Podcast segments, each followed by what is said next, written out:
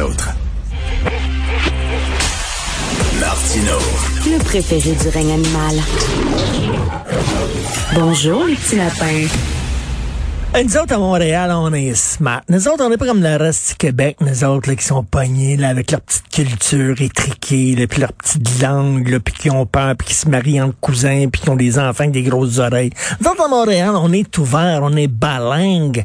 Nous autres, on est ouvert sur le monde, hein, puis on regarde le reste du Québec de haut. Et là, il y a même des gens qui voudraient que Montréal se sépare quasiment du reste du Québec pour se protéger des lois linguistiques, pour se protéger de la méchante loi 21 qui est contre l'ouverture et la diversité. C'est le cas de Balarama Holness, euh, qui se présente comme maire de Montréal, qui voudrait un référendum pour savoir est-ce que Montréal devrait être une ville bilingue. Et je pense qu'il y a beaucoup d'anglophones qui trouvent que c'est une excellente idée. Alors, nous allons parler avec M. Maxime Laporte, président du mouvement du Québec français. Bonjour, Maxime. Bien le bonjour. Il y a des gens à Montréal qui, je m'excuse, euh, qui pètent plus haut que le trou et qui croient que Montréal est tellement plus intelligente et plus évoluée que le reste du Québec. En effet, moi, je prends ça très au sérieux. Je trouve ça très sérieux. Je trouve ça violent, même. Je trouve que c'est une c'est une forme de québécophobie, de anti radical envers le Québec français. Et vous savez, c'est un ce genre de discours-là, euh, ça n'a rien de nouveau, hein, puisque ça trouve ses fondements euh, dans le partitionnisme à l'anglaise, tel qu'il a été pratiqué, que ce soit en Irlande du Nord, au Pakistan ou ailleurs dans l'Empire britannique, et tel qu'on le connaît ici, on en a vu des expressions au moment du référendum de 1995. Et pour moi, ce discours euh, apparaît d'autant plus euh, violent à mes yeux qu'il se présente, bon, aujourd'hui avec le sourire, hein, avec les apparats de la nouveauté, du marketing politique, là, façon 2.0, euh, là. Alors, euh, c'est une sorte de, je dirais, de québécophobie inclusive. Hein? C'est-à-dire que euh, on promeut l'inclusion, mais au moyen, au fond, d'une d'une exclusion qui est la plus radicale qui soit, c'est-à-dire celle qui consiste à exclure tout un peuple de la seule métropole qu'il possède. Le, vous savez, le Québec n'a qu'une seule métropole. Mhm. Une seule grande ville, c'est Montréal. Et partout en Amérique du Nord, disons à l'exclusion du Mexique, disons qu'il y a une soixantaine de métropoles dans chaque État, dans chaque province. Il y en a une seule que le français pour langue officielle et apparemment pour nos euh, nos euh, promoteurs de, de l'inclusion et de la diversité, c'est déjà c'est déjà trop. Il faut angliciser ça. Et je lisais Barbara Kay dans le National Post qui disait le Québec euh, euh, le Bloc québécois pour défendre ses intérêts et son caractère distinct au fédéral. Et elle dit, ben, Montréal devrait euh, copier cette recette-là, c'est-à-dire qu'il y l'équivalent d'un parti à Montréal qui serait comme le Bloc et qui défendrait finalement la distinction de Montréal à l'Assemblée nationale. Là, je disais ça, je disais, est-ce qu'elle est vraiment sérieuse? Mais eux autres disent, ben, si c'est bon pour Minou, c'est bon pour Pitou. C'est ça qu'ils disent? Ces gens-là sont sérieux, euh, M. Martineau. Euh, et jusqu'à un certain point, euh, Mme Kay prophétise peut-être ce qui va arriver, hélas. C'est-à-dire que c'est le prix à payer pour l'échec de l'indépendance nationale, si vous voulez mon avis. Comme disait Falardeau, c'est sûr qu'il y a un prix à payer pour l'indépendance, pour la liberté, mais il y a un, prix infiniment plus élevé à payer pour la dépendance. Hmm. C'est-à-dire que depuis 1995, euh, on assiste à une canadianisation accélérée de Montréal, une anglicisation accélérée, bon, euh, des nouveaux immigrants qui sont de plus en plus nombreux. Euh, le gouvernement du Québec a de moins en moins de contrôle sur son sur l'immigration au Québec et vous savez, le référent identitaire de plus en plus, euh, notamment chez cette portion de notre population, ben évidemment, c'est le Canada. Hein. Il n'y a rien d'original dans, dans ce que je dis. Et, hmm. bien sûr, là, on, on ne cesse de, de, vanter les vertus bon, du bilinguisme, etc. Puis il y a une grande confusion là-dedans. Hein. Euh, évidemment, parler plusieurs langues, c'est une vertu, il n'y a, pas, a pas de doute là-dessus. Mais ça se présente un peu comme un bonbon, mais c'est un, bonbon empoisonné, puisque, comme on dit souvent, mettre les deux langues sur le même pied.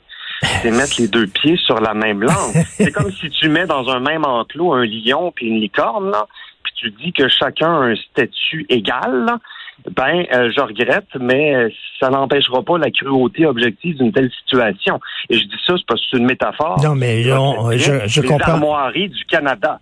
Les armoiries du Canada, t'as un lion à gauche, triomphant, le lion anglais, puis une belle licorne enchaînée. Et moi, je trouve que c'est c'est en effet un symbole qui est assez représentatif. Malheureusement, on fait face à une désaffectation du- des gens. Euh, je, je fais partie des dinosaures, euh, Monsieur Laporte, qui euh, dé- exige d'être servi dans sa langue lorsque j'entre dans des commerces. Quand je vais dans des restaurants qu'on me donne un menu en anglais, j'exige qu'on me donne un menu en français, même si je suis bilingue. Et quand je suis avec mes enfants, mes trois enfants, ils roulent des yeux, ils rougissent. Papa, fais pas de scandale. Voyons donc, ils détestent ça lorsque je fais ça. Et mes enfants ne sont pas particuliers, ils ressemblent aux autres enfants. Euh, il, il va falloir à un moment donné aussi voter avec nos pieds puis exiger ça. Là. On n'a pas à se sentir mal. Et je dis ça à mes enfants régulièrement, moi puis ma femme. Vous n'avez pas à vous sentir mal et honteux d'exiger d'être servi dans votre langue chez vous. On est chez nous. Ah, absolument. Chacun est responsable de l'avenir du français.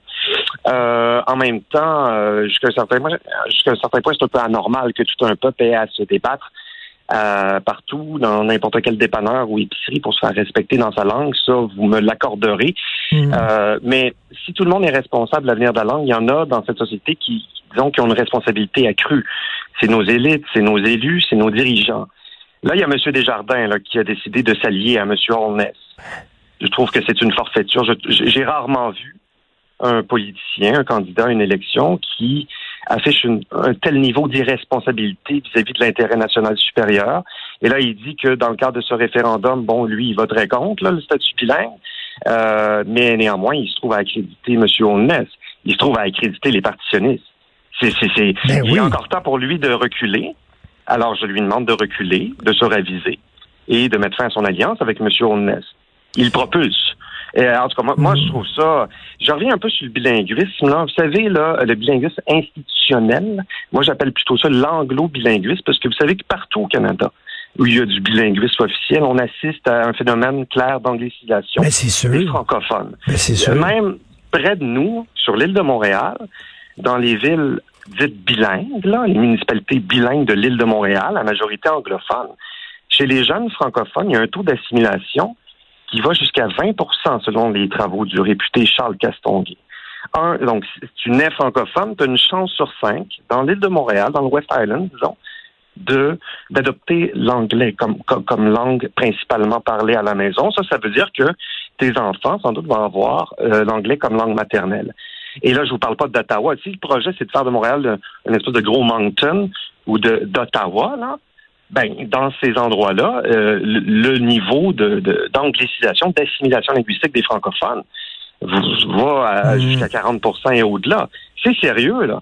Donc, euh, Oui, on- c'est sérieux. Et que les anglophones veulent faire de Montréal une ville bilingue est une chose, mais qu'une certaine élite francophone qui se pense meilleure que les autres, plus ouverte sous prétexte qu'elle est bilingue, ça, ça m'énerve. Ça, je trouve ça épouvantable et je trouve ça vraiment inconscient. c'est ça, puis ça se présente comme étant nouveau, hein? Oui. Mais ça n'a rien de nouveau. Lord Durham, là, s'il vivait aujourd'hui, là, il serait bien d'accord avec ça. Euh, euh, En préparation de cette entrevue, je dis, tiens, pour le fun, je, je vais relire rapidement le rapport Durham, 1839. Ben, vous savez quoi?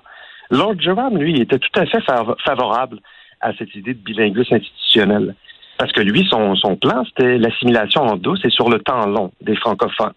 Et puis, il s'inspirait du modèle de la Louisiane après la création des États-Unis Mm. d'Amérique, Mm. où il y avait un bilinguisme institutionnel, il y avait des journaux bilingues, etc. Et ça, ça, ça cadre bien avec son plan d'assimilation en douce. On ne va pas trop les, les provoquer ou les choquer, mais l'idée, c'est que sur le temps long, eh bien, le fait français euh, s'épuise, se folklorise. Éventuellement, ben écoutez, euh, on, on va se ramasser que le Québec français, ça va n'exister euh, qu'en région. Excusez-moi, je sonne un peu catastrophique, mais Non, là, non, mais- je sors de la commission parlementaire sur le projet de loi 87 avec tous les constats démographiques qui, a été- qui ont été faits là. là.